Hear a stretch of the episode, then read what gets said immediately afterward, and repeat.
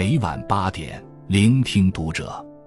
各位听友们，读者原创专栏现已全新上线，关注读者首页即可收听。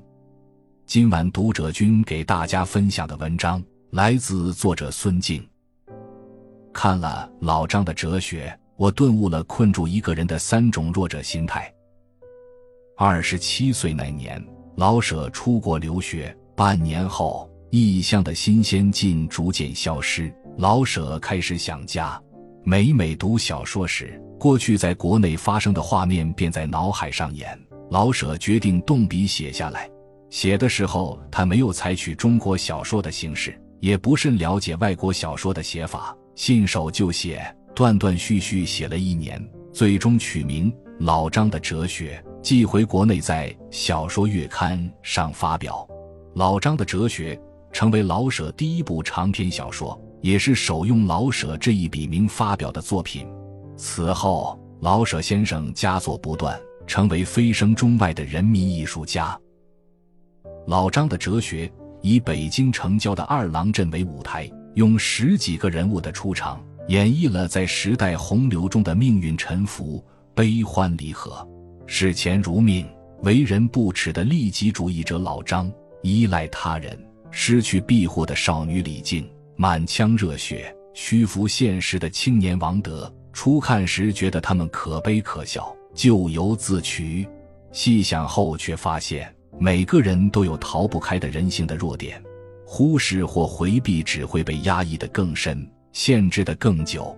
唯有直面内心，强大自己，才能在自我修复的路上走向幸福的终点。一。视钱如命，沦为守财奴。老张是二郎镇的大人物，也是出了名的守财奴。他是钱如命，每天都在盘算着如何谋取更多财富。他办学堂，收学费兼卖文具和点心，开杂货铺，供应鸦片、生活用品。当兵，在衙门挂名巡缉领饷钱。老张就像四处搜寻烂肉的苍蝇。一闻到钱味就往上扑，他的财富有多少无人知晓，但他少得可怜的开支众人皆知。他的妻子是欠债人抵债折来的，一分钱不花。家里有四合院，却只住东西配房，夏天住东房省凉棚费，冬天住西房省煤火费。为省车费，老张进城从不坐车，走路还得沿着护城河。渴了就喝两捧河水。中秋节令，什么礼物都不置办，半夜肚子饿得咕咕叫，还责备人为什么不能像牛马般只喝点水吃些草。实在顶不住，就舔着脸去富绅孙八家喝酒吃肉，直到食物顶着舌根往外涌，才捧起肚子回家。在他看来，一切开支都是浪费，奢侈享受更是不可容忍的恶习。不仅如此。他的妻子也被压榨得像奴隶一样，家里家外的活全干，还吃不上一口饱饭。意外弄丢一只小鸡，竟被老张打个半死。为省小钱，老张刻薄自己，苛待家人；为挣大钱，老张昧着良心盘剥外人。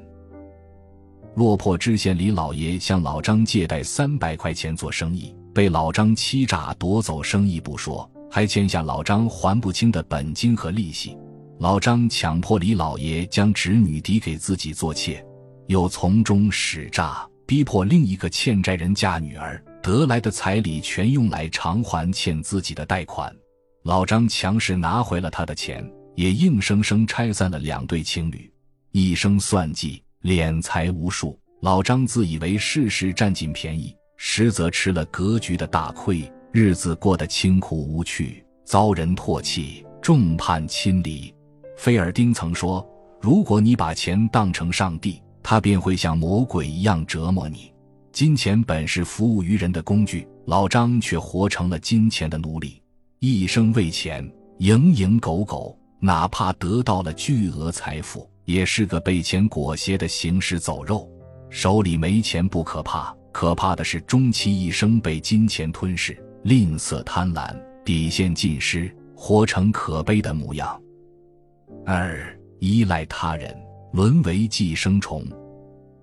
因为叔父的三百块钱欠款，李靖被强迫抵给老张做妾。叔父的安危他不能不顾，机关算尽的老张他实在不愿嫁。两难的境地让他窒息。李靖就像溺了水的人，一面放任自己往下坠，一面又伸出手渴望有人拉他一把。李靖父母早亡，幼年时姐弟二人即由叔父抚养。自从叔父丢了官，家道中落。他便进城住到姑母家，姑母待他不薄，不仅教他礼仪，还供养他上学、学习用品、生活用度一点都不比别人差。这样坚实的依靠，让李靖放弃了自己对命运之舵的掌控。得知老张执意纳自己为妾，李靖第一时间找到董大善人，希望他能出手相助。董大善人有意相帮，却让李靖以脱离凡尘。出家修行为代价，李靖不愿放弃俗世的自由，只好推开这艘上岸的船，继续挣扎。外人依靠不了，李靖便把目光投向青梅竹马的王德。王德诚心可见，无奈世代务农的家庭实在负担不起这巨额的债务。李靖再次推开靠近的小船，认命嫁给老张，沉入命运的漩涡。意外的是。成婚当天，婚礼被搅黄，李靖得以摆脱婚约，恢复自由身。可是习惯了依赖他人、重掌命运之舵的李靖竟茫然无措，不知路在何方。无牵无挂的叔父与世长辞，心上人王德奉父母之命成家，胞弟不告而别，杳无音讯。姑母斥责他逃婚，不再理睬。李靖在尘世再无倚仗。他彻底放弃了对生活的挣扎，结束了年轻的生命。天道里的丁元英曾一针见血地指出，传统观念的死结就在一个“靠”字上，在家靠父母，出门靠朋友，靠上帝，靠菩萨，靠皇恩，总之靠什么都行，就是不靠自己。人生是一场独自的旅行，没有谁能成为你一生的依靠。靠父母。父母会慢慢老去，靠朋友，朋友会各奔东西；靠子女，子女会渐行渐远。唯有靠自己，才是最大的清醒。放弃对他人的依赖，摆脱对失去的执着，武装自己，强大自己，靠自己应对人生的风雨，靠自己把握无常的命运。三，甘于认命，沦为祖上鱼肉。王德是老张的学生，一个热血青年，看不惯一切不公与黑暗。老张对妻子拳打脚踢，别的学生都躲在一旁看热闹，只有王德上前扶起师母，对老张宣战。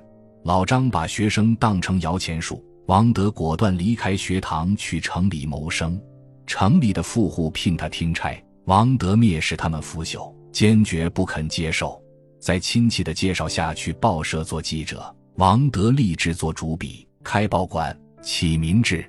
那时的他一团骄傲，不肯屈就一切，发誓要在北京城做出事业，和意中人李靖结婚。可生活的刁难终究是磨平了他的棱角。在报馆做记者，为了博眼球、增销量，他屈从安排，歪曲事实，拼凑删改，胡编乱造。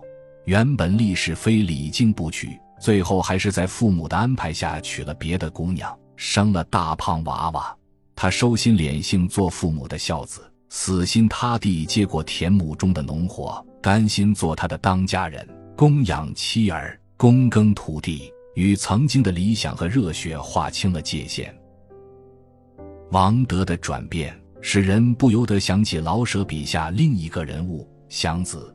初到北京城，祥子也是满腔热忱，努力上进，一心想要闯出一片天地。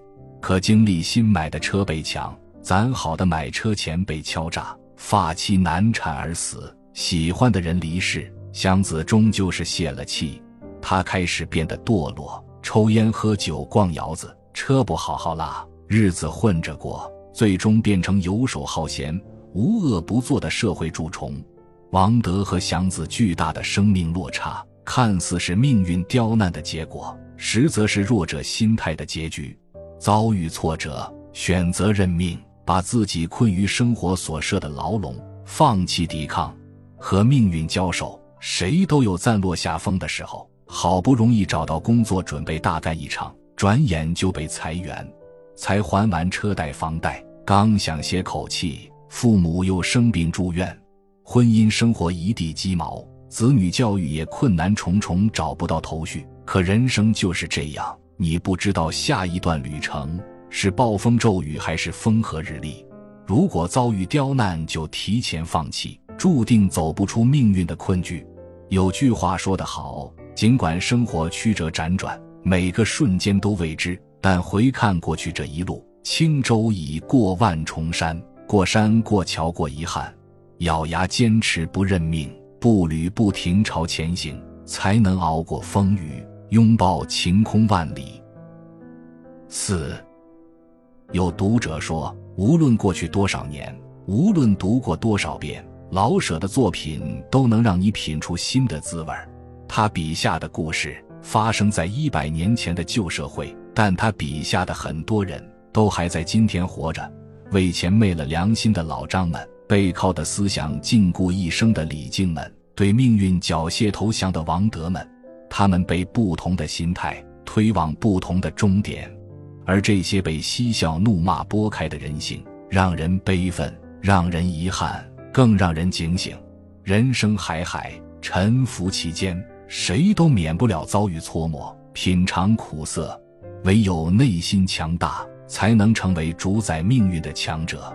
转变弱者心态，不追逐金钱，守住底线，不执着靠山，强大自己，不妥协命运，继续打拼，境随心转，终能突破人生的困境。关注读者，感恩遇见。